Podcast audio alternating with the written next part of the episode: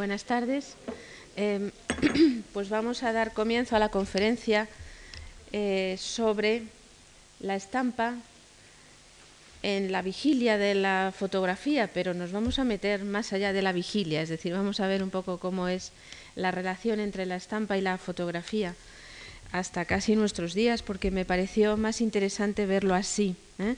aunque explicaremos cuando surge, cómo surge, cómo se combinan los dos géneros y cuál es la estética de uno y otro, es decir, cómo, se, cómo los artistas dominan ambos medios y em, logran verdaderos, verdaderas obras de arte en, en todas las técnicas.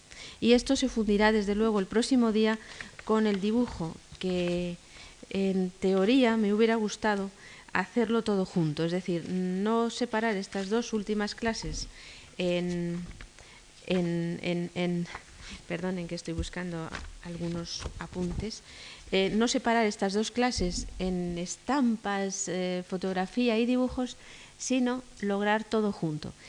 Em, luego pensé que quizá era mejor seguir de la misma manera para eh, mayor claridad, sobre todo en los dibujos que son muy amplios y, me gustaría ver pues bastante ¿no? del dibujo del siglo XIX y del siglo XX también y ver cuáles son los centros, los artistas y todo eso. Pero en cualquier caso, y como me gustaba la idea, verán cómo hay algunos ejemplos sueltos en donde aparecen también los dibujos o las acuarelas y cómo los artistas utilizan ya a partir del siglo XX sobre todo una estética imprecisa, ¿no? Eh, en que se funde todo, en que no hay barreras ni entre la fotografía, ni entre la estampa, ni entre lo que es la mano suya actuando directamente sobre eh, el papel. Em, estamos otra vez de nuevo mm, de vuelta al blanco y negro, ¿no? Eh, pero un blanco y negro muy sui generis que cambia continuamente y sobre todo va a cambiar hacia el color otra vez en el siglo XX, en el siglo nuestro. Em, en el siglo XIX vamos a ver, y el XX, vamos a ver cómo los creadores van a seguir en ese camino incesante que les hemos visto desde que ha dado comienzo este curso, desde el siglo XV, en la búsqueda de la recreación o de la inspiración en la naturaleza, en todos los términos, es decir, desde el hombre, eh, las relaciones de los hombres y las mujeres entre sí, eh, y la naturaleza propiamente dicha, es decir, el paisaje, el, campo, y en el siglo XIX y XX algo muy importante que ya había aparecido em, así como tímidamente en el siglo XVIII y solo en algunos centros, que es la ciudad. La ciudad en el siglo XX se convierte también en un tema importante para el arte, en un tema de reflejo. Tengo la garganta algo mal y les ruego me perdonen ya desde el principio el que habrá algún, algún, algún accidente pequeñito con ella. Pero bueno. Em, o sea que lo iremos viendo, ¿no? Cómo se aproximan a todos los géneros, cómo interpretan las cosas, ¿no? En cualquiera de las materias que estén utilizando. Los hay más investigadores por la técnica, es decir, los hay que buscan más moverse en todas las técnicas y desarrollarlas, llevarlas hacia adelante también, ¿no? Y los hay más tradicionales también, ¿no? Como veremos también en la clase de hoy.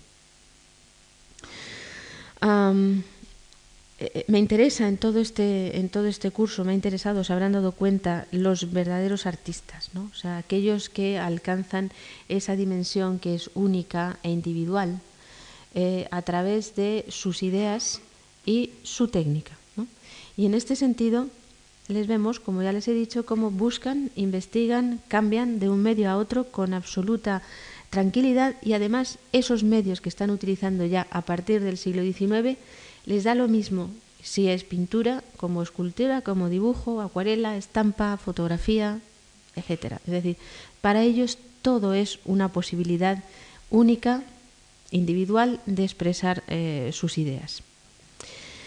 En la clase de hoy, y a través de dos de las primeras fotografías que vamos a ver, es, creo que, voy a centrar el tema que verdaderamente me interesa eh, comentarles. Y es, un tema difícil, verdaderamente. Es un tema que además tampoco yo misma tengo mm, clara la respuesta, si es que la hay, ¿no?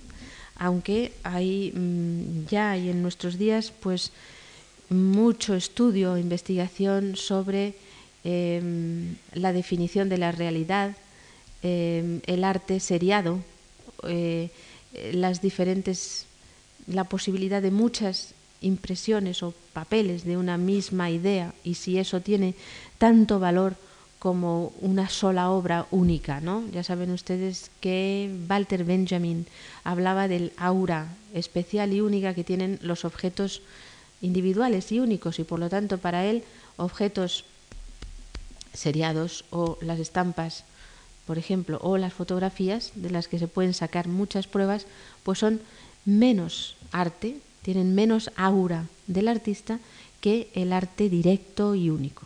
Esto no parece importarles lo más mínimo a los creadores a partir del siglo XIX. Luego habría que plantearse también estas palabras de Walter Benjamin ir a los creadores, es decir, a ellos no les importa, es decir, en muchos casos lo utilizan em, no solo para dar a conocer sus ideas y para vender más impresiones de una sola idea, sino porque les interesa precisamente esa forma de trabajar, esa técnica con la que van a conseguir unos efectos completamente especiales.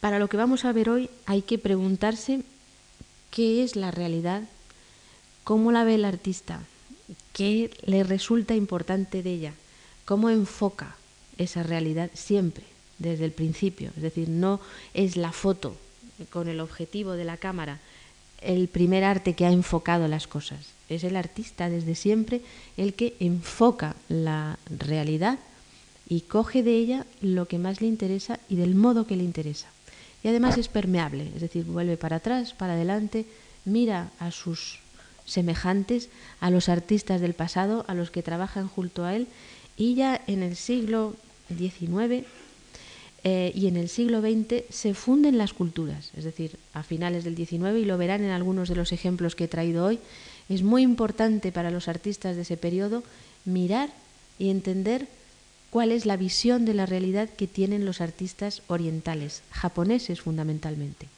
Y el arte japonés, fundamentalmente la silografía japonesa, eh, pero no como técnica en sí, que también les interesa y buscan los efectos de color a finales del 19, cómo conseguir efectos de color a la manera fantástica de los ukiyo-e japoneses, es decir, de la silografía eh, eh, de los bloques de madera en color de los japoneses, sino que lo que además les va a interesar fundamentalmente es la visión de la naturaleza, cómo representan la naturaleza. No es resultado de la cámara fotográfica la figura en primer término y el paisaje al fondo, o un puente, así como muy cerca, con los barrotes y luego el paisaje que se ve en la distancia que es un recurso utilizado por la fotografía, pero que utilizan todos los demás y es japonés, es producto de la mentalidad japonesa en la recreación de la realidad. Es decir, no es la cámara fotográfica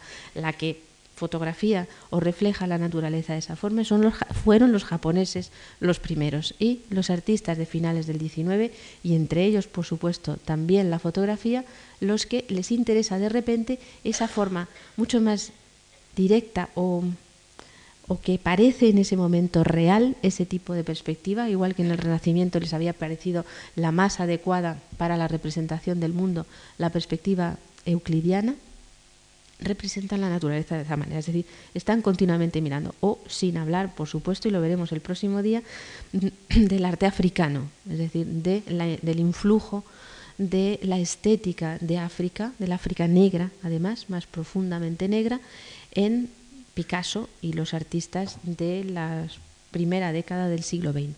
El artista está siempre mirando a todas partes y incluyendo en su forma de ver las cosas todo lo que hay a su alrededor y al mismo tiempo transmitiendo él para generaciones siguientes su propia forma de ver. Me refiero al artista como en general. Por eso les he traído dos, dos cosas y me perdonarán la licencia, pero es que es así ¿eh? Vamos a ver la primera de las fotografías, aunque luego volvamos a hablar otra vez. Aquí tienen, pues, un aguafuerte de Goya. Eh, es un aguafuerte además ya del siglo XIX plenamente, porque son, es una escena de los desastres de la guerra. La serie que él hace, eh, quizá empieza a hacerla ya durante el propio periodo de guerra y está probándola después, es decir, las primeras pruebas suyas, ¿eh? porque no hay impresión primera, edición primera, las primeras pruebas suyas las está haciendo justo en los años mm, después de la guerra. Son obras fantásticas, es decir, toda esta serie de los desastres de la guerra que revela el dolor humano en momentos extremos como es el de guerra, tiene también una tradición en el pasado de la que hablamos creo el otro día y se remonta a Caló y a las escenas de batalla, etc. Eh, pero en Goya pues adquiere una dimensión nueva, absolutamente moderna. Y su forma de ver eh, estas, estas escenas es también, entre comillas, moderna. Es decir, no son los pequeños grabaditos de Caló, en donde él utilizaba una perspectiva muy lejana y allí había pequeñas figuras, casi como hormiguitas, que luchaban unas con otras o violaban a mujeres en, las, en la campiña francesa o hacían verdaderas barbaridades, como el árbol ese colgado con, completamente de muertos ahorcados al paso de los tercios de Flandes. ¿eh? Pues no, en Goya hay ya una visión que acerca a esos muertos al primer término. Es decir, se convierten en lo más eh, importante, enfoca la muerte eh, de estas personas concretas. Si se ven los detalles de las cabezas, son individuales, son casi como retratos pequeños de cada uno de esos seres que yacen muertos como si fueran un montón de basura, que es el drama que añade Goya a lo que había hecho Calot, que era una especie pues, de recuento de escenas violentas del pasado. Y a ello añade, bueno, esta visión muy suya de poner la escena central en una especie de montículo que eleva la, escena central, perdón, en la redundancia, a la categoría fundamental. ¿no? Aquí no hay un héroe, único, sino que aquí son todos esos muertos anónimos los que se convierten en los héroes de la guerra. Y son maravillosos, o sea, realmente uno por uno, pues son increíbles. Pero tienen pues unas características de muerte muy fuertes. La boca abierta, eh, en Goya es muy característico esto de fundir a las figuras muertas con la tierra y la sangre, ¿no? Que hay aquí, está aquí, ¿no? La sangre por todas partes, ¿no? Y aquí las dos figuras que lloran lo que están viendo. Bueno, pues aquí tienen una fotografía de Daniel Baltermans, que es un fotógrafo de guerra, fotógrafo de de campo, como se llama, un fotógrafo de los que, ah, bueno, la palabra la saben ustedes también, de los que hacen fotografías instantáneas y demás, pero fue un artista notable en su género y esta fotografía se titula Dolor y es de 1942. Es un artista americano que viaja luego por Europa y que no sabemos si conoció los aguafuertes de Goya, pero no hace ninguna falta. Es decir, él está enfocando su cámara ante este grupo de figuras muertas que son exactamente, o sea, enfocándolas muy en primer término, sacando incluso sus rostros fundidos, llenos de barro y de sangre, y luego están las figuras de las mujeres, aquí, llorando, mirando, es decir, una escena repetida, repetida, siglo tras siglo, ¿no? Y que Goya fue el primero que la toma con esa modernidad, pero que es eh, tan real como esta otra de Waltermans y hay otros ejemplos también mm, del siglo XIX de fotografías de la guerra americana, de la guerra de mm, secesión americana, en que también, es seguro que sin haber conocido esos fotógrafos, los grabados de Goya están sacando la realidad de esa misma manera, ¿no? muy directa, eh, de una forma muy terrible. Les he traído otro ejemplo más. Eh, esta es también una, otra de las escenas tremendas de los desastres de la guerra, semejante, pero aquí no aparecen las figuras del fondo son solamente los propios muertos, ¿no? los que eh, son de interés para Goya. Y eh, a continuación, la siguiente, pues otra fotografía del mismo, del mismo eh, fotógrafo, este mm, Daniel mm, Beltermans, en que saca los alrededores de Leningrado después de la, de la batalla, ¿no? en el año 41. Vemos aquí ya, esto es en nuestro siglo, la fotografía mm, instalarse en la realidad, es decir, como si hubiera dado un empujón a los grabados ¿eh? como algo del pasado y diciendo para captar verdaderamente la realidad es esto es el único medio posible. Es un género nuevo que nace exactamente en 1833 con Daguerre en Francia, Daguerre y mm, en Inglaterra con em, William Talbot. Ambos emplean sistemas diferentes, pero están empleando ya el sistema de la fotografía, del, digamos que en la reacción química que se produce cuando la luz imprime una plancha determinada, preparada de una determinada manera. Es la luz aquí la que se convierte en el buril utilizado por el artista para, por la reacción química que se produce y después mantenida a través del revelado, en, cuando el género avanza ya, cuando este medio avanza a lo largo del 19, cómo se produce la fotografía. Es un género nuevo, como les digo, que es un reflejo que desde el primer momento se interpreta como mucho más directo, una copia mucho más fiel de la naturaleza.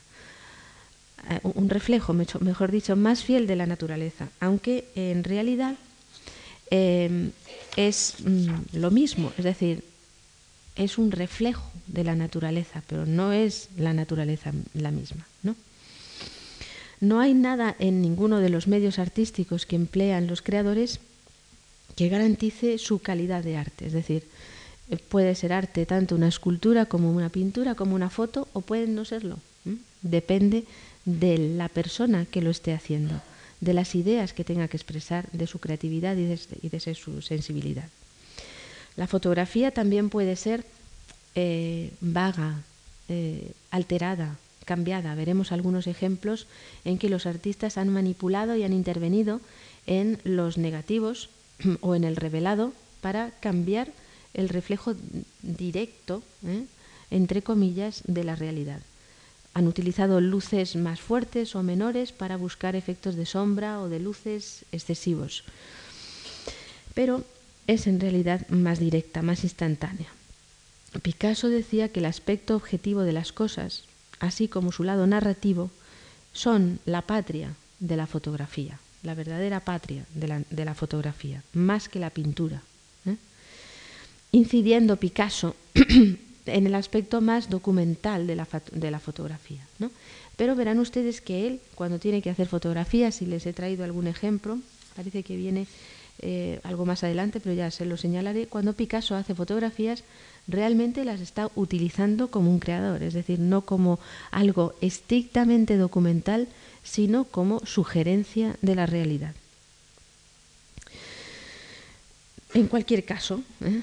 la presencia de un objeto en una fotografía es incomparable, la presencia real de un objeto es incomparable a cualquier búsqueda de la realidad que pueda darse en la pintura, en un dibujo o en un agua fuerte. Es una propiedad exclusiva y característica de la fotografía, el sentimiento de cercanía que está envuelto en las fotos y la sensación de realidad profunda procede de la cámara oscura. Ya les mm, enseñé una cámara oscura que habían utilizado los artistas para copiar paisajes y se reflejaba en el papel que tenían en el fondo y de ahí copiaban ya ellos con su lápiz o con su pluma. Eh, esa cámara oscura es el primer paso hacia la fotografía. En el momento en que consiguen que la luz que entra por la cámara, reflejando lo que hay detrás, se pueda imprimir por medio de una reacción, reacción química en el papel o en un negativo, primero y luego en el papel, ya está conseguida la fotografía. Este descubrimiento es en realidad como un prodigio, se ve en el siglo XIX como un prodigio, como cercano a la magia, y se refleja en la literatura y en la prensa, incluso en la prensa de esos años, ¿no? Pues las exclamaciones y la admiración que produce en las personas e incluso en los propios artistas esta técnica de la fotografía. Hay una referencia de una mujer francesa del siglo XIX en que una mujer culta que dicen a otra amiga suya, no sé eh, cómo es posible que mis hermanos sean capaces de rechazar esta nueva técnica que ha aparecido, que es la de la fotografía. Eh, dicen que no es el arte verdadero, pero te tengo que decir que si pudiera tener una foto de uno de mis hermanos más queridos ya muerto, en lugar de cualquier cuadro del mejor de los artistas, tendría la foto en lugar del cuadro. ¿eh? esa sensación de que nos parece que estamos ante la realidad misma es verdaderamente única de, la eh, fotografía. Eh, por otro lado, el arte de una fotografía, es decir, que una fotografía se convierta en una obra de arte, tanto como pueda ser un aguafuerte, un dibujo, una pintura, está en el ojo del creador. El ojo de un artista, en la mente de un artista, se puede detener de la realidad más absurda o más fea. El ojo del artista es capaz de ver más allá, algo más, allí donde una persona normal no ve nada, o no ve nada extraordinario. ¿no? Pues el ojo del creador es capaz de sacar de esa realidad algo verdaderamente artístico, importante, interesante. Pero igual que veíamos en el caso de la acuarela, la fotografía tiene que tener cuidado, precisamente por la facilidad del medio de reproducir la realidad, así de forma muy directa y rápida, instantánea. Eh, igual que la acuarela, había que tener cuidado con el color y el artista mejor en acuarela es el más poético, el más profundo, el más individual, también la fotografía tiene que tener esos mismos cuidados, ¿no? Tiene que presentar un mundo único, no el mundo, sino el mundo del creador. Y entonces ya empieza a ser arte. Vamos a ir entremezclando, para que vean esto que les estoy diciendo, pues eh, diferentes técnicas y géneros del siglo XIX y XX con la fotografía también, es decir, aparecerá entre ellos pues de la misma manera. Hemos visto a Goya y lo hemos dejado aquí en esta imagen fotográfica tan terrible y volvemos de nuevo a Goya, que a principios del siglo XIX es uno de los artistas que trabajan en la litografía. Hemos visto al agua fuerte y agua tinta en, en los grabados anteriores, en las estampas anteriores y estas mismas de los desastres de la guerra y él muy pronto, en el momento en que llega a sus manos y a su conocimiento esta técnica nueva que se inventa a fines del 18, se descubre o se crea a fines del 18, mm, pues eh, la utiliza él. Se descubre pronto por un, artista y empresario eh, austriaco, Senefelder, pero Em, enseguida se difunde por toda Europa porque se ven las enormes posibilidades que tiene de copia de dibujos y de otras estampas y difusión rápida mm, para em, las nuevas mm, las nuevas técnicas también como puede ser la prensa y la ilustración de libros que se utiliza juntamente con el grabado en madera, ¿no? la litografía.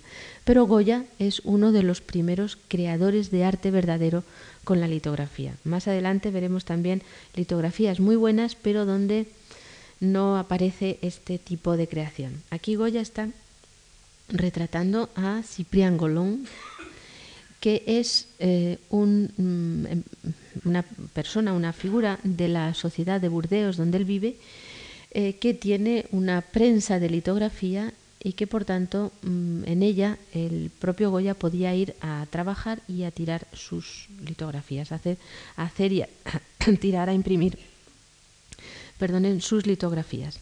Es una obra que se fecha en los años de Burdeos, es decir, el 1800, él está en Burdeos desde el 24 al 28 y ya de Madrid venía con la técnica aprendida o hecha en algunos ejemplos y en Burdeos hace esta espléndida litografía, retrato de Colón y los cuatro toros de Burdeos que estaba previsto que los tirase precisamente en su casa este personaje. el retrato es ya un retrato del siglo XIX, ¿eh? ya no es una obra del siglo XVIII, es un Goya tardío ya del siglo XIX, aunque él sigue siendo siempre un artista del XVIII, pero aquí precisamente esa intención, interés en la plasmación de la realidad por los medios que sea, como es en este caso la litografía, la sensación de vida directa que produce esta obra en blanco y negro, pues está cerca de otras técnicas. Les paso, porque mucho más tarde, a finales del siglo XIX, Degas, en este fantástico autorretrato también, en este caso hecho a lápiz negro, pues consigue estos mismos efectos tan modernos que había anticipado Goya en su litografía. Pero ya saben que para mí no hay anticipaciones ni nada, sino que realmente el artista está siempre trabajando de la misma manera, ¿no? Aunque hay como un espíritu de la época, un espíritu del tiempo en que se mueven. Y esta especie de contraluz en que ambos han situado a su figura, ¿eh? más, un poquito más de Ga que eh, Goya, pero esta evidente contraluz que tienen los dos, pues es el que hace que tenga que trabajar con la luz en el rostro de esta forma tan especial que recuerda a la pintura veneciana, o sea, cuando pintan con la luz que se transparenta por debajo de los árboles, ¿no? Pero que produce un efecto de una intensidad muy fuerte a quien lo contempla. Esto está hecho en un dibujo graso, casi como litográfico, por Degas, pero también hace un mismo tipo de retrato, más impreciso, en este caso, al agua fuerte, es decir, su propio retrato dibujado lo traspasa a la técnica del agua fuerte con punta seca, ya la pueden reconocer por aquí, ¿no? todo esto, que es como más aterciopelado, pues está empleando la, y el sombrero, la punta seca, ¿no? Y aparece también pues esa misma intensidad que tiene, por ejemplo, Whistler, que es un gran eh, grabador del siglo XIX. Es una obra esta, la anterior de Degas era de 1857, Whistler es de este es de 1859 y es agua fuerte y punta seca. Es un retrato de un literato, Astruc. Y esta forma de pintar tanto Degas como Whistler nos parecería fotográfica, en mi opinión, es decir, que habían visto fotografías y las estaban copiando, si no hubiéramos visto antes la litografía de Goya, que es anterior a la invención de la fotografía. Faltaban unos pocos años. Porque justo en los años en que están pintando Degas y Whistler, pues está fotografiando en París el fotógrafo conocido como Nadar Nadar. Este es el retrato de Rossini de 1855, en donde esa misma intensidad de los retratos de Degas o de Whistler también aparece. En esta otra que les he traído para reforzar la imagen, ¿no? con el retrato de Jean-François Millet, el, el pintor. También una obra de 1800 se fecha entre el 55 y el 65, es decir, en este caso concreto después del dibujo y la estampa de Degas o de Whistler. Em, este es un tipo de retrato en que todos estos artistas verdaderamente han intentado reflejar perfectamente tanto el exterior de su retratado como su interior. En este caso, pues en Rossini aparecía el humor y en Famille aparece pues el genio, ¿no? O sea, los ojos muy fuertes y el pelo algo encrespado y la barba también, ¿no? Eh, que son característicos junto con esa mirada penetrante de lo que se considera como genio. Y que también lo habíamos visto en el autorretrato de eh, Degas. Pero en, eh, este momento también hay una fotógrafa en la fotografía es un arte que muy pronto aprovechan las mujeres y ya desde el 19 y también hasta nuestros días hay artistas fantásticas en, esta, en este medio tienen un retrato de un, retrato simbólico de Cecilia Margaret Cameron, de también de 1875, es decir, justo en estos años. Se llama May Day, o sea, día de mayo, pero en inglés saben que May Day es también socorro, petición de auxilio en el mar. Y un título algo ambiguo, pero parece que se refiere más bien al día de mayo, ¿no? En esta, en esta obra pues está haciendo un retrato de todas estas personas, pero conjuntadas de una forma tal que la juventud de todas ellas es la juventud de las flores de este mes de mayo y la vanitas, digamos, ¿no? Aparece aquí el ramo de flores también ya como medio deshecho y está produciendo esta fantástica retratista, bueno, mejor dicho, fotógrafa, una realidad alterada, la está creando, la está buscando, no es una foto cualquiera tirada en un, en un campo, ¿no? Con estas jóvenes, sino que está buscando realmente una realidad suya que le interese. Tanto como puede ser este retrato de William Chase. William Merritt Chase, un eh, artista americano, en el retrato de su mujer, que no está hecho en fotografía, es ya de 1890. Esto no es una fotografía, ¿eh? sino que es un monotipo, es decir, es ese tipo de, es ese, esa faceta de la estampación en la cual el artista trabaja directamente sobre la plancha con la tinta, con pincel y imprime una sola prueba. Mm, la plancha se destruye, como es lógico, es decir, porque es, eh, no está grabado ni inciso, sino que es las pinceladas sobre la superficie impresas sobre el papel y se quedan sobre el papel y se destruye la, prueba, ¿no? la plancha. Queda una sola. Y consigue con el monotipo, que veremos también en la clase de hoy, como es una técnica muy, eh, muy apreciada por los artistas a partir de los últimos años del XIX y todo el siglo XX. El monotipo, perdonen, eh, pero que está consiguiendo también pues esos mismos efectos que no son exactamente reales, sino que producen un retrato como simbólico, ¿no? En este caso, la melancolía o la indecisión, ¿eh? el gesto de la mujer pensativo, y también esta técnica deshecha, vaporosa, donde la realidad no sabemos dónde empieza y dónde termina, ¿no? pues está produciendo este tipo de retrato como mágico. ¿no? Munch, en su autorretrato de 1895, ¿eh? en una litografía completamente negra en la cual él ha sacado su rostro de una forma magistral eh, dejando en blanco y trabajando eh, pues ligeramente, ¿no? Por ahí con el lápiz y con la pluma y demás, su rostro pues está produciendo también un tipo de retrato que no era ni el de Goya ni el de Degas, sino que es mm, más expresionista, ¿no? O sea, está buscando producir en el espectador no ya la naturaleza externa del personaje, ni siquiera su psicología, sino una una, un cambio, una expresividad interior de él mismo que puede cambiar en el momento siguiente. Em, como habíamos visto el retrato anterior de la, de la mujer. Siguiendo en el siglo XX, pues este mismo tipo de retrato, o de, en este caso es, es un retrato, pero es una cabeza de mujer llorando, ¿eh? es de Man Ray y se fecha en 1936.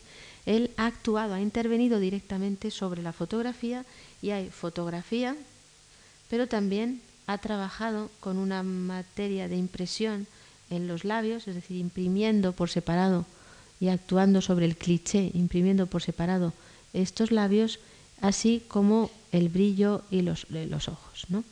Y se llama precisamente, lo titula, eh, pues Mujer llorando. Pero justamente en estos años, en torno al 36, eh, tenemos la serie de los dibujos las pinturas y los óleos, esto es un, un, dibujo, pero con lápices de colores de Picasso en el 37 para el Guernica, ¿no? en donde está también incidiendo en la forma de representar las lágrimas y los surcos de las lágrimas mojadas y las pestañas mojadas también en el rostro de la mujer. Es posible que conociera las fotos de Man Ray, esa o esta otra, que se llama Lágrimas de Cristal. Pues es posible, ¿no? Que lo pudiera desde 1930, que pudiera conocerlo, porque Picasso era un devorador de imágenes, ¿no? Y conocía muchísimas cosas pero realmente es un eh, resultado de una sensibilidad paralela. Aquí está trabajando con un agua fuerte, con agua fuerte y agua tinta. ¿eh? Aquí está esas pequeñas sombras grises es la, el agua tinta y consiguiendo también o buscando también este reflejo de las lágrimas perfectamente definidas de la mujer. No se lo he traído hoy aquí, pero tanto Man Ray como Picasso están no digo que copiando, pero trabajando de la misma forma que trabaja, por ejemplo, Van der Weyden en el siglo XV cuando presenta, lo tienen aquí en el Prado y lo pueden ir a ver, el rostro de las mujeres surcado por las lágrimas, ¿no? O los maestros italianos, mm, ferrareses sobre todo, en donde las lágrimas tienen también esta consistencia casi cristalina y les interesa pues buscar esa especie de drama, ¿no? O sea que la fotografía y el dibujo, en este caso, y el aguafuerte también de Picasso, están completamente entremezclados y elaborándose unos a base de los otros. Les citaba anteriormente cómo Picasso, cuando hace fotos, como esta, tirada por él y hecha por él, de eh, Picasso en su estudio del año 1901, es el primer estudio que tiene en París, pues está alterando la realidad, está modificando y em, manipulando los negativos varios de la fotografía para tirar pues esta foto como eh, en donde aparece su estudio. Los dibujos y los cuadros eh, que tiene o colgados de la pared o en otra parte del estudio pero que los ha incluido ahora dentro de la fotografía aparece uno de sus eh, personajes mm, eh, mecenas, digamos, o de los personajes de ese momento, visitando su estudio. Y aparece él mismo como una sombra aquí en el fondo. ¿eh? O sea que está completamente reelaborando una foto real y entremezclándola y variándola y consiguiendo pues una especie de litografía, porque la técnica está tan eh, seguida, minuciosa, granulada, recuerda mucho la técnica litográfica. Pero veamos que este, esta especie de foto fantasma, de recreación de los personajes, pero no de visión real de ellos, ¿no? han pasado por el estudio y es lo que está intentando reflejarnos. Es decir, no están siempre quietos dentro del estudio.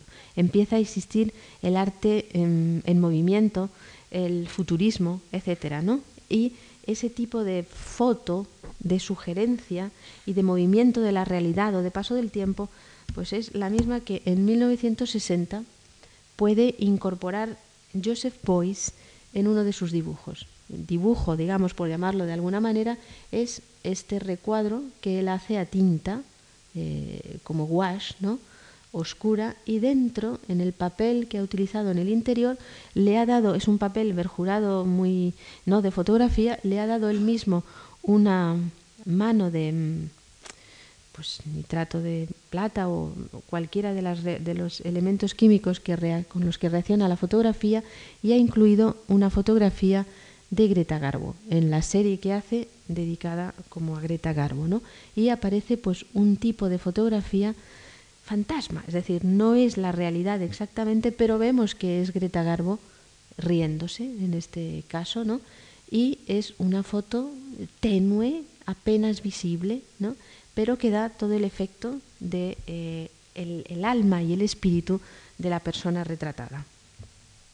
O, por ejemplo, en esta fotografía impresa, digamos, famosa de Andy, Andy Warhol, del año 1963 que se titula Elvis, pues Elvis Presley, ¿no? pero en el cual Elvis Presley está modificado también por el propio artista, convirtiéndole en un vaquero del oeste. no, no aparecen los pies, pero lleva sus botas también de vaquero, etcétera, y el revólver y tal, ¿no? Una foto eh, también de ese mismo carácter. No es Elvis Presley, pero es Elvis, la, la, metáfora de Elvis Presley.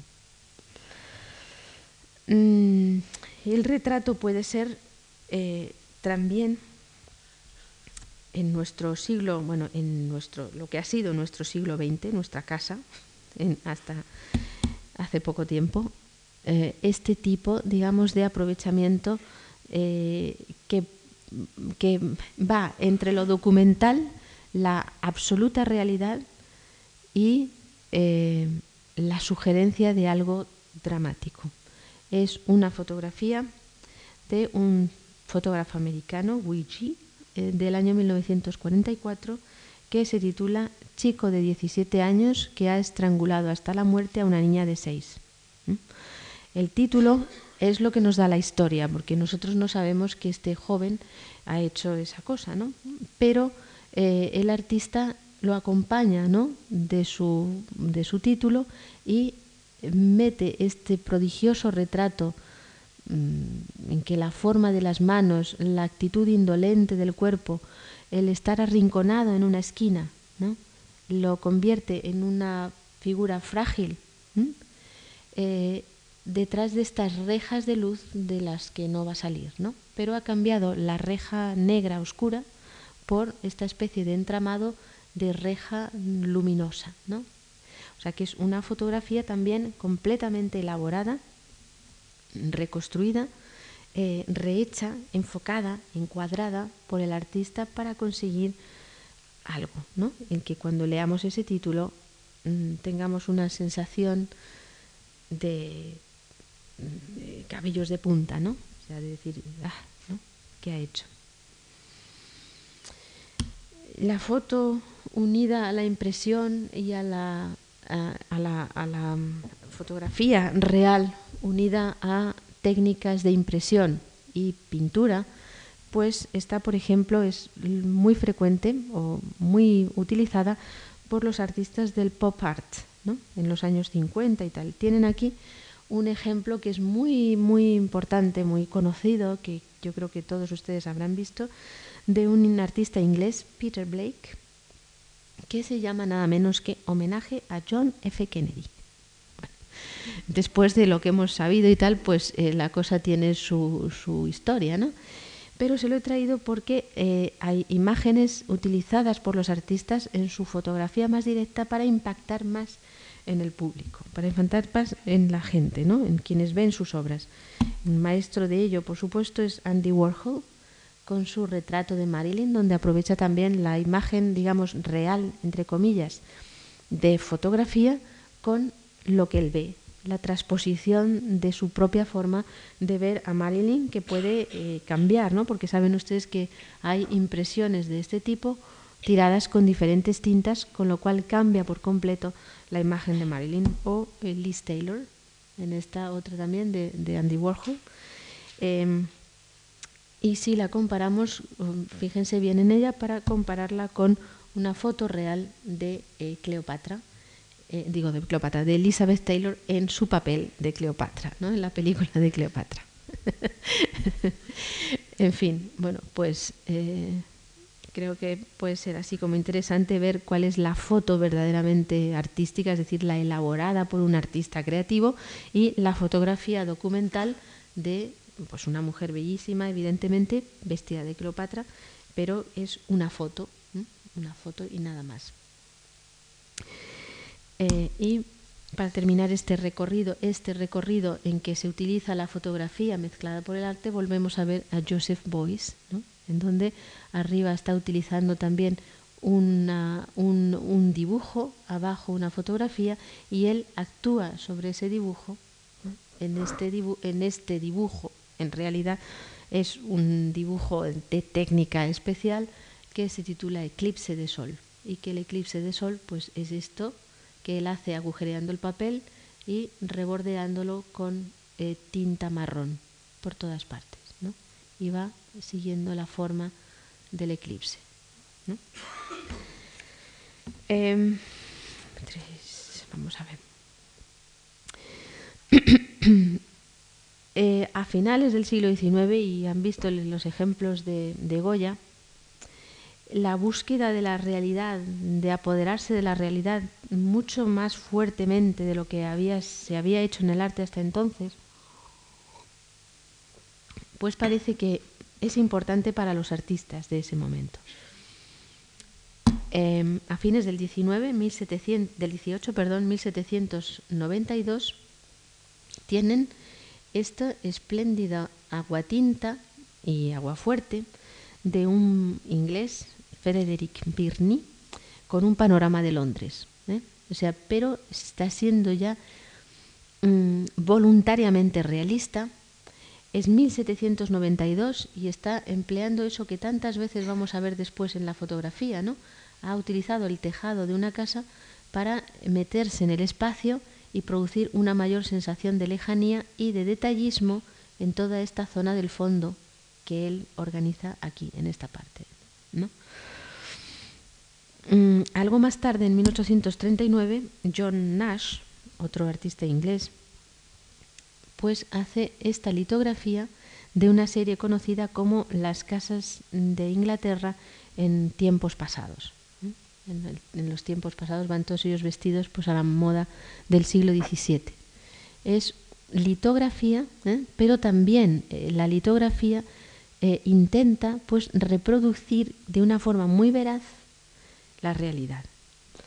Y en ese momento Henry Fox Talbot, pues en, es el año 1839, hace uno de sus primeros experimentos en fotografía. Es este interior de la abadía de Lacoc, en donde está también eh, trabajando, en este caso, quizá por miedo a lo que vaya a salir, no por miedo, sino por ver cómo lo puede conseguir, con el cambio de luz y de sombra, que es una técnica, un medio fundamental, como hemos visto en días pasados, para conseguir la distancia en los dibujos y las estampas, ¿no? en los medios que utilizan blanco y negro o una sola tonalidad.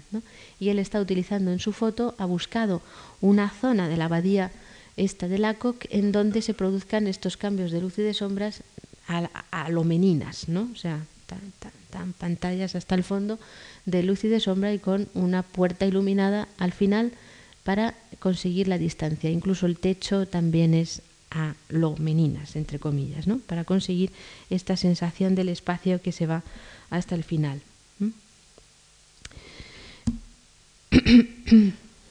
Estos árboles también de Talbot que se reflejan en el río, eh, está utilizando también una técnica fotográfica, la del calotipo, donde empieza a aparecer ya el negativo que se puede imprimir después en un papel.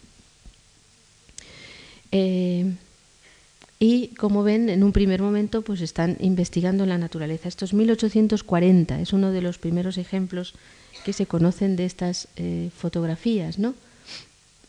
O Le Gray, en la, no, perdón, este sigue siendo Talbot y está enfocando en este caso su cámara a un conjunto de eh, flores de mm, madre selva, ¿no? Y es también pues 1840-43 en esta, esta composición. Le Gray son los primeros pasos de la fotografía, 1856. Ay, está del revés. Bueno, se llama La Gran Ola ¿eh? y es una foto y eh, bueno, esta es la ola, lo siento que lo vean al revés y este es el cielo, ¿no? Pero son, es también 1856, es muy temprano en la época fotográfica y están buscando pues de qué forma eh, eh, organizar, o sea, eh, llevan adelante la técnica. O Fenton con esta Still Life, o Naturaleza Muerta de 1860, pero una naturaleza muerta completamente compuesta. ¿no? Ven como en este primer momento la fotografía va o por la parte del retrato, que es donde fue Daguerre con su técnica, o Talbot y los fotógrafos ingleses son más artísticos, entre comillas, es decir, buscan, están buscando la fotografía, están pensando en la fotografía como un medio más de la expresión artística. Siguiente, por ejemplo, aquí sería difícil, si no lo vemos directamente y si no lo sabemos, pues diferenciar si esto es un grabado en madera, una silografía, un agua fuerte, un agua tinta. Pues no, es una foto de Emerson de 1886, donde está buscando precisamente efectos como puedan ser los del agua fuerte, ¿no?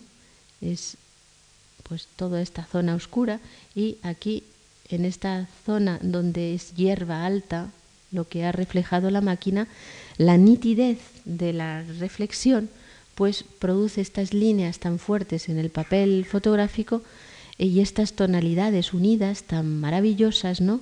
que están muy cerca de los sistemas empleados en ese mismo momento por los pintores del impresionismo cuando trabajan al agua fuerte. Tiene aquí a Camille Pizarro, Pizarro en este agua fuerte con agua tinta y punta seca, aquí la punta seca en los árboles del fondo y las líneas de la lluvia grabadas aquí muy fuerte y es una obra de 1879, es decir, se están fundiendo, están el el fotógrafo buscando los efectos de la naturaleza y Pizarro lo mismo, pero utilizando la técnica propia de ese medio.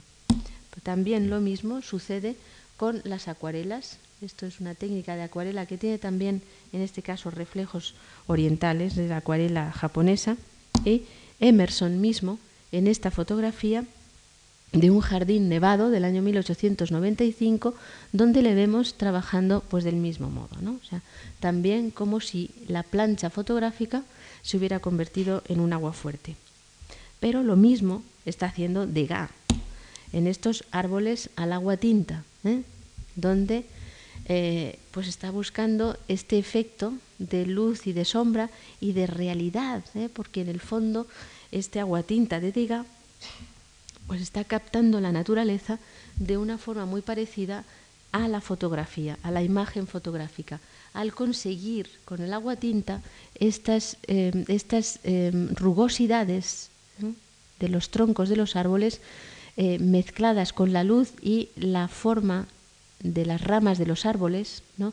tan pinchosas, que nos da la impresión verdaderamente de que estamos ante una foto. O sea que hay pues como un eh, solapamiento de las técnicas. O Francis Job Short en una mezzotinta. ¿eh? Es el puente de Putney en Londres de 1885. Es también una obra, eh, una estampación. Mezzotinta, ya vieron la técnica creada en el siglo XVII que consistía en levantar virutas de forma uniforme por toda la superficie de la plancha y después aplastarlas con una especie de, pequeña, de pequeño instrumento especial que aplasta eh, por donde quiere y saca las luces, ¿no? pero la forma de estar sacadas estas luces tan suaves, sin eh, los contrastes ni los rebordes típicos de la estampa, el mezotinto es así, pues lo acercan a la fotografía, que es un arte donde es imposible marcar líneas, ¿no? O sea, es eh, zonas de luz y de sombra de mayor o menor intensidad que se juntan sin una línea que las separe entre medios. ¿no? Pues el mezzotinto en este caso produce ese mismo efecto. Este otro también de Joseph Perrell es una vista de Londres, también mezzotinta de 1909, es decir, ya entrado el siglo XIX, pues está trabajando en esta técnica eh, la foto mía es muy mala, la diapositiva, porque esto es pues más negro, ¿no? Como la anterior. Es una mezzotinta oscura con esa densidad de los negros que tiene esta técnica y sacando el blanco que produce aquí estos destellos resplandecientes que se acercan muchísimo a eh, la realidad, que capta más cercanamente la fotografía. Esta es una foto, es una foto de William Jackson, un fotógrafo americano de 1870, en que está, pues, pues bueno, le interesa este, este geyser tan tremendamente pictórico, ¿no? que se llama All Faithful, en un lugar de América que no sé cuál es, la montaña del fondo y esta zona rocosa de aquí con la pequeña figurita. Pero vean ustedes esta suavidad de la, de la fotografía parecida a lo que habíamos visto antes o a Whistler, este sobre todo grabador, ¿no? Trabaja casi siempre. la estampa es su género más especial, aunque es también pintor. en que en esta vista de Venecia del año 1880, en que utiliza agua fuerte, en estas pequeñas líneas finitas donde está el palacio, la Cadoro, ¿no? De Venecia, el canal y este otro, no, no es la Cadoro, es otro porque es más estrecho y utiliza también agua tinta, pues está produciendo esa misma sensación como de realidad ensoñada, sin contrastes, que producen en este momento todos estos artistas, ¿no? Mm, buscando también los efectos de, mm, de luz, eh, de impresión directa que intentan conseguir por un medio tan difícil como es el agua fuerte, la mezzotinta, el agua tinta, y por la fotografía, que también en este tiempo es muy difícil. ¿no? Tienen aquí eh, también de Whistler una técnica, una, una, vista del Támesis en una técnica eh, ligeramente diferente, que es la que se llama lizotinta en lugar de lizografía, porque emplea muchísimo más no la grafía, es decir, los trazos del lápiz o de la pluma, sino como grandes aguadas ¿eh? que se acercan a la aguatinta, pero en lo que es la litografía. Y es una obra también de 1890. ¿no? Están viendo exactamente una técnica y otra del mismo modo.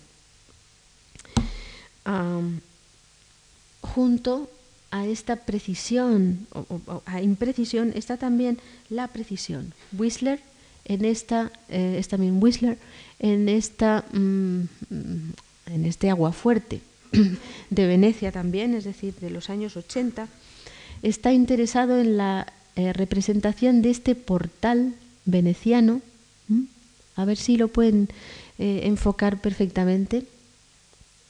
Es agua fuerte eh, se lo llevó a hacerlo delante de la propia puerta y estaba en una góndola en el canal con su plancha, ¿eh? trabajando sobre ella para conseguir exactamente pues el efecto y los detalles de esto. Y al parecer estuvo tremendamente orgulloso de esta plancha cuando un colega suyo y un amigo reconoció aquí dentro ¿eh? las sillas colgadas aquí ¿eh? porque en ese momento este palacio veneciano era una fábrica de sillas, un, sitio donde hacían sillas y las colgaban en la parte alta y estaban tan perfectamente reproducidas dentro de la sombra que quien lo vio dijo, ah, pero si estas son las sillas y Whistler al parecer pues estuvo tremendamente orgulloso de haber conseguido en esta técnica dificilísima esa perfección de la eh, realidad. Perfección que justo en esos mismos años pues la consiguen con este tipo de fotografía documental, ¿no? que se pone de moda también en el 19 y que es importantísima. Se hacen álbumes, viajes por España, los fotógrafos que vienen eh, a nuestro país, también dentro de la moda por España y por lo oriental, digamos. Esto es una vista de, la, de una iglesia de Bourges, en Francia pero de un fotógrafo llamado Bison, Bison con dos S, pero eh, en realidad está dentro de lo mismo que habíamos visto, ¿no? Whistler y este otro. a ver, porque creo que entramos en otra zona. Vamos a ver, no estoy segura. No, no. Seguimos todavía en esta representación de la naturaleza. Eh, impresionista, puesto que estamos en el periodo impresionista y prosimpresionista. Esto es un poco más tarde, Kandinsky, pero en este caso él para esta eh, representación de este pequeño paisaje, con la iglesia, la torre, la montaña, el mar, etcétera, pues lo ha hecho utilizando bloques de madera, es decir, lo que era la silografía en color que habíamos visto como técnica mm, especialmente mm, querida en el siglo XVI, eh, y que se había perdido, algo había habido en el siglo XVIII, pero que vuelve otra vez a aparecer ahora a fines del XIX, principios del XX, eh, pues en obras como esta de, no sé si les he dicho que es Vasily Kandinsky, ¿eh? en 1904, o un poco antes, Degas, 1890, donde está utilizando un monotipo con la tinta negra, que son esas eh, digamos, aguadas, entre comillas, ¿no? vaporosas de la sucesión de los montes y eh, el mar, el, lago aquí abajo. ¿eh? Y después ha utilizado pastel encima del monotipo, lo ha dado de pastel muy fino, como difuminado, para conseguir pues la sensación de la hierba, ¿no? de esa zona un poco más jugosa, más densa de la naturaleza. Eh, mm, esto sí es también un monotipo en que está trabajando de la misma forma. Es un artista americano, Franz eh, Duvenel. Perdón, les he puesto, hay muchos ejemplos, hay muchos eh, pintores americanos absolutamente fantásticos en el siglo XIX. Es realmente la gran novedad, ¿no? la, la, incorporación de América a el arte occidental, ya eh, plenamente en el siglo XIX, aunque había habido ejemplos, claro, en el XVIII, pero aquí ya son innovadores, están al día y hacen cosas nuevas, pero les he traído este para que no haya ninguna duda de que es un americano, porque es un campamento de indios Sioux, ¿eh? Eh, en donde está trabajando con un monotipo también, pero estamos también, es 1870, es el momento justo del, de, los indios, vaya, del, del, avance de los pioneros hacia el oeste, y está intentando pues dar para todo un público más general lo que se están encontrando en ese momento los pioneros, pero tiene pues carácter como de eh, fotografía. William Morris Hunt, este ciervo también, en donde está utilizando en este caso la litografía de 1857, pues es muy espectacular y es postromántico en su apreciación de la naturaleza y de las formas, ¿no? Pero estamos siempre dentro de la misma cuestión, como esta de Frederick Evans, en donde estamos ya ante una fotografía. Voy a ir un poco más fuerte por aquí. Ensor. Eh, aquí para los que estuvieron en la clase de antes, y perdonen que haga el inciso, es donde yo pienso que pude utilizar este lápiz eh, eléctrico que chisporrotea sobre el papel produciendo estos pequeñísimos eh, puntitos que se traslucen luego, se traspasan luego a la resina y a la plancha litográfica. Em, Brack ya en el cubismo, ¿no? Pues o el propio Picasso están produciendo un arte de una gran abstracción, ¿no? como es, son estos, estas eh, agua, no es agua fuerte, es con estas estampas con punta seca, ambos en el mismo momento, en agosto de 1911, ya saben que trabajan a la vez, pero ese mismo tipo de abstracción que ha producido el cubismo en el arte europeo, pues aparece en las fotografías de Moholy-Nagy. Esta ya es de 1928, pero están voluntariamente producidas de esta forma. Es una vista del suelo desde lo alto de la torre de comunicaciones en Berlín.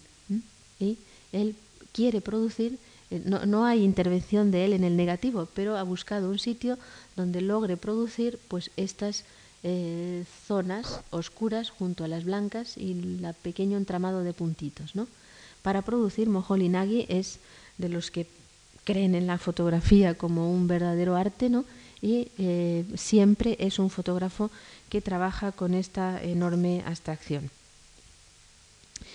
Vamos a ver algunos otros ejemplos y para pasar a la parte siguiente, ¿no? al apartado siguiente, de alternancia entre esquemas fotográficos aplicados a los aguafuertes, como en este caso es Whistler en 1860, o William Hunt en una eh, acuarela, pero que también tiene ese mismo concepto del espacio y de la distancia, eh, Pierre Bonnard en una litografía con la visión también a través de la ciudad a través de la ventana. O el siguiente, Frederick Evans en una fotografía. ¿eh? O sea, esta es una foto también de una casa inglesa, 1896, vista también a través de la foto, acentuando enormemente lo que es el bastidor, en este caso de la ventana, como había hecho también Bonnard o como habían hecho Whistler y Hunt, eh, y se busca la realidad de esta forma a la japonesa. John, eh, John Everett Millet hace esta eh, es un agua fuerte, perdón, para ilustración de poemas de Thomas Hood. Y Robinson, un fotógrafo, pues hace esta The Lady of Shalott como ilustración también de, una, de un cuento, de un poema inglés, ¿no?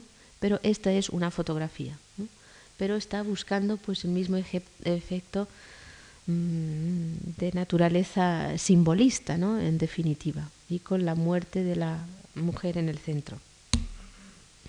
Walter Sickert en este eh, mezzotinta o la foto de una de Balzac, de un gran fotógrafo de 1900, de em, fotógrafo que se llama Steichen, pero que empieza a aparecer ya la fotografía en color, pero buscando también esos efectos contrastados que hemos visto muy propios y muy, característicos de estos años.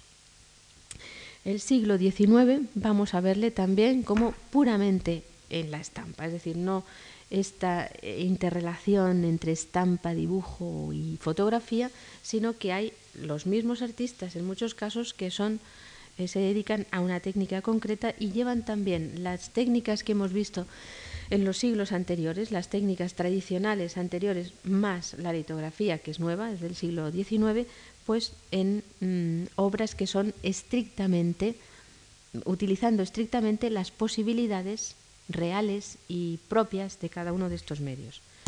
Goya,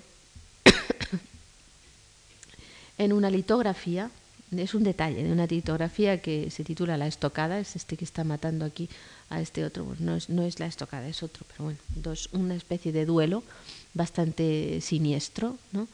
posiblemente ya del periodo de Burdeos, y está utilizando la, la litografía de esta forma absolutamente pictórica, nerviosa, vibrante, ¿no? consiguiendo todo lo mayor de este medio. Pero es un medio muy dúctil, un medio que vamos a ver a lo largo del XIX empleado de formas muy diferentes, desde esta, que es quizá la más creativa, la más innovadora, la línea que van a tomar los artistas creadores a partir de, de la segunda mitad del XIX, pero la otra técnica también es muy apreciada de la gente normal, es decir, que es esta otra, de Mathieu Bagatier, un francés, de 1832, se titula El baño, ¿eh? un tema también pues, que sale de Boucher y lo veremos otra vez en Degas, reproducido otra vez en Degas. Y eh, lo que interesa aquí a este artista y a la gente que compra este tipo de estampas eróticas en el siglo XIX, pero de buena calidad, pues es dar todos los detalles. ¿no? Pues la pierna con el piececito metido en la chinela, eh, el desnudamiento de la modelo, el baño, eh, todo el espacio a su alrededor, todo ello con una técnica litográfica, es la misma que está utilizando Goya y muy poquito después, pues una técnica litográfica perfecta que le permite conseguir todos estos detalles. Whistler ya le hemos visto, también es un grabador absolutamente tradicional, en donde eh, todos ellos, cuando quieren sacar del, agua fuerte o de la punta seca, como en este caso sus máximas posibilidades, eh, retoman los efectos conseguidos por eh, Rembrandt. En 1859 Whistler hace este retrato fantástico a punta seca donde es capaz de conseguir los brillos del traje de, esta, de esta dama. ¿no?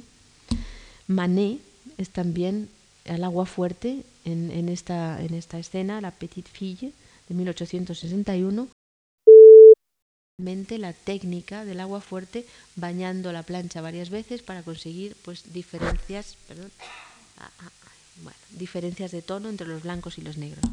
Cézanne en agua fuerte de pura línea solamente en este 1875 retrato de Guillaumin donde está interesado pues en un agua fuerte eh, muy directo, muy, muy rápido, muy vibrante, ¿no? Casi como si fuera un dibujo, ¿no? Eh, haciendo como un dibujo. O este otro eh, de una vista de una choza en el campo. A ver si se puede enfocar. a lo mejor está algo desenfocado por mí misma, ¿no? En, el, en la foto, pero no sé es un agua fuerte, fuerte, es decir, de línea gruesa, eh, vibrante también, mm, rápido para conseguir este efecto dibujístico. Gauguin fue un gran aguafuertista. ¿eh? Aquí tienen agua fuerte y agua tinta. Munch en este el beso pues está utilizando agua fuerte y agua tinta en 1895 a su propia conveniencia, ¿no? a su propio estilo fundamentalmente expresionista o hacia el expresionismo. O Theodore Russell, en 1900, ¿no? este agua fuerte finísimo y delicado de la que luego sería su mujer. Munch, de nuevo, con punta seca. ¿eh? Perdón, o Picasso. Es una obra famosa, grande, de tamaño grande, de 1905, Los bebedores de absenta, ¿no? en que está trabajando también agua fuerte y agua tinta ¿eh? y creando pues esta obra eh, impresionante en la, en la técnica de la estampación. Saben que él fue uno de los grandes también, o sea, Rembrandt, Goya, Degas, Picasso. ¿eh? Volar, un grabado finísimo de, los años pues ya 30, eh, ¿no? cuando hace la suite Volar, Munch en litografía y les paso ahora esta otra nueva técnica donde pueden trabajar de varias maneras, de una forma más directa, más ligera, como esta mm, eh, joven de Munch, Cézanne, en una litografía coloreada que empieza a ponerse de moda justamente en estos años. Munch que utiliza litografía de colores unida a mm, silografía o bloques de madera que dan para estos artistas del expresionismo esta técnica muy fuerte, o sea, la madera vuelca su propia naturaleza, las líneas, las rayas ¿no? de las ondas de su propia naturaleza y quedan este tipo de eh, efectos tremendamente fuertes. O en los auténticamente este es Munch también, en una litografía con agua fuerte, con, perdón, con bloque de madera y coloreado. Y los expresionistas puros y duros eh, utilizan tanto la xilografía, como en este caso de Kirchner, es 1918, pura, en los puros contrastes del blanco y negro, o coloreada como en este retrato de Eric Heckel o Kirchner, que es quizá el mejor de todos ellos, lo vamos a ver ahora cuando cambien, es una forma eh, artística, este eh, Ernest Ludwig Kirchner, es una forma artística, esta de los bloques de madera sin colorear o coloreados, muy característica de lo que es el movimiento expresionista o die Brücke, el puente, o die Blaue Reiter. ¿eh? Eh, de todos esos años en torno a 1915-1925 en que trabajan estos artistas. Kirchner, aquí también en este retrato de Otto Müller, ¿no?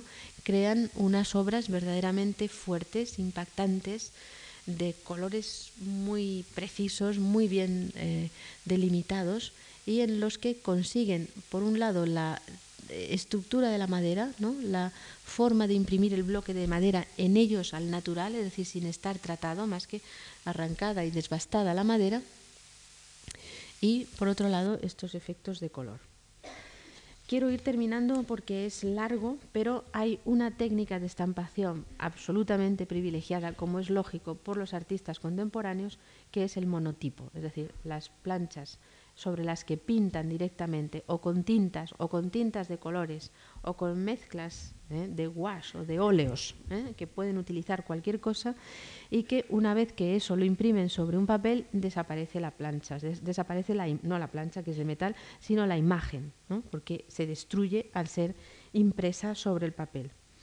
El monotipo y quien lo vuelve realmente a poner de moda y a mm, levantar el género otra vez a lo máximo es Degas.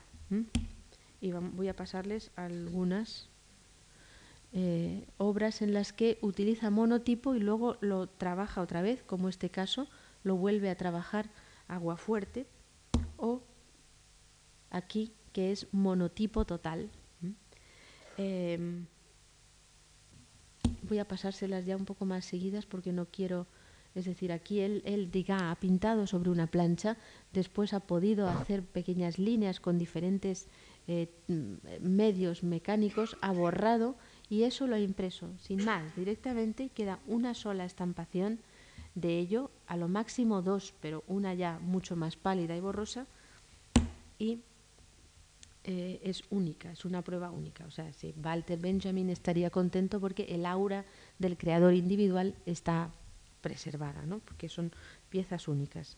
Pizarro, 1890, Gauguin fue un gran creador de eh, monotipos, aquí eh, utilizando pigmentos a la acuarela, ¿no? para después imprimirlos, pero lo que les gusta de ello es que no está perfectamente terminado, ¿no? sino que mm, si lo hubieran hecho pintando directamente sobre el papel, como veremos el próximo día, la terminación es mejor, el pigmento a la aguada pues se queda con mucho más brillo sobre el papel, mucha más definición, mientras que lo que les gusta a ellos del monotipo es que está como deshecho, es decir, que está hecho como a pinceladas, como a trozos, ¿no? y ese estar hecho a trozos tiene un cierto carácter aleatorio y desde luego muy directo, muy eh, inmediato, ¿no? A ver, porque he traído algunos otros más de Picasso, ¿eh? que es también un gran em, monotipista, 1905, y es con gouache. Ahí él está utilizando gouache para crear esta imagen bellísima, ¿eh? Eh, realmente eh, preciosa, que casi casi la podemos comparar con las cabezas ideales de Miguel Ángel, ¿no? en su belleza. Matisse hace un tipo de monotipo completamente negro, la diapositiva es mala, es completamente negro, sobre ese negro él eh, eh, saca la silueta con una punta, con un elemento que incide en el negro y levanta y quita ese negro y hace estos sutilísimos y apenas nada dibujos en reverso, blanco sobre negro. ¿no? Es 1914. Picasso el 33, con gouache, Picasso el 34, una obra del Minotauro y se están viéndole no trabajar con fuerza incluso casi con los dedos o con un algodón ¿no? con, sobre la plancha para conseguir esta prueba Chagall 1963 ya una, una, una obra, un monotipo de al óleo, como en el siglo XVII vieron que había hecho Castiglione, San Francis americano de 1977, es el mismo momento de Pollock, ¿no?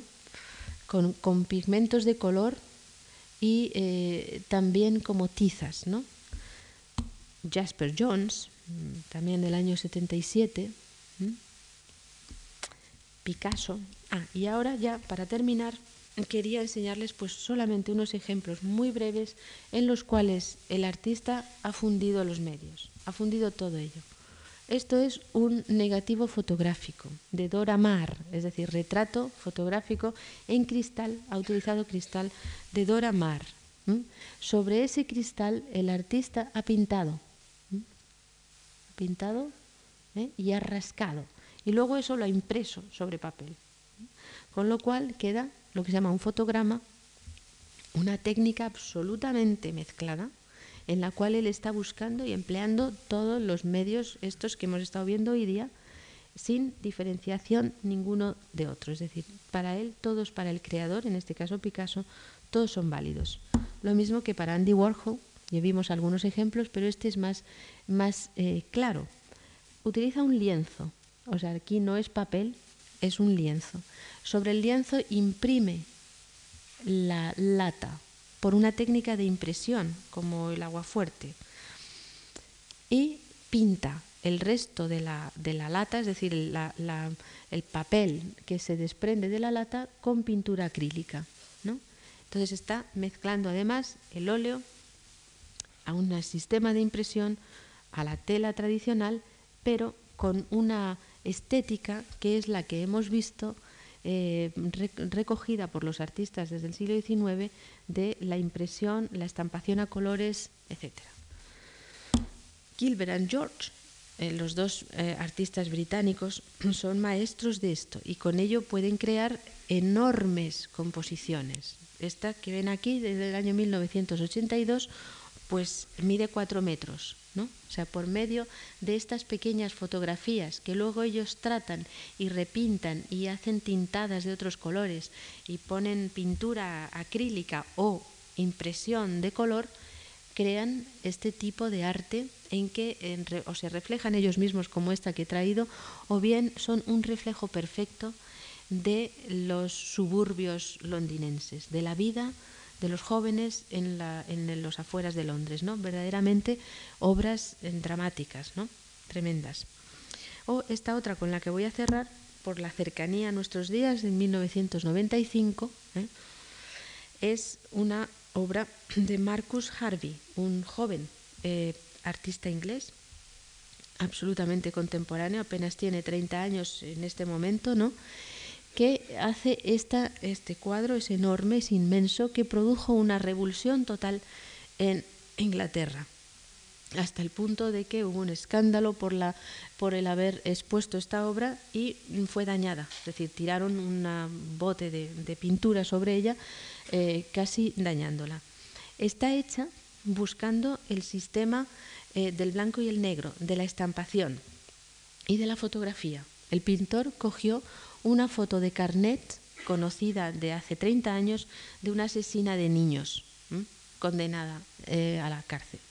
Y eh, para él tenía tanta fuerza la imagen de esa persona que decidió llevarla a, lo a grande. ¿no? Es un cuadro como de 3 metros de altura, muy grande. Está utilizando mm, tela, pero sobre la tela está imprimiendo de esta forma casi puntillista la fotografía de tamaño carnet que conoce de esa mujer, imprimiéndola y cambiándola, ¿eh? porque no es una reproducción literal, no está imprimiendo la foto sobre el lienzo, sino que lo que hizo fue utilizar un molde de una mano de niño y con mayor negro o gris o menos gris, con una manita de niño, eh, es con lo que están hechos estos puntos ¿eh? de los niños, digamos, que ella había asesinado en su juventud. Y con eso, con ese retrato que tiene también mezcla de todo, de la fotografía, de la impresión, del dibujo y del óleo, porque es pintura acrílica sobre eh, lienzo, pues crea esta poderosísima imagen de crueldad, en definitiva, porque miren eh, la mirada ¿no? y la nariz y la boca, ¿no? absolutamente fría, terrible. Bueno, pues en fin, con esto nos acercamos ya al próximo día al dibujo, dibujo de los creadores contemporáneos. Muchas gracias.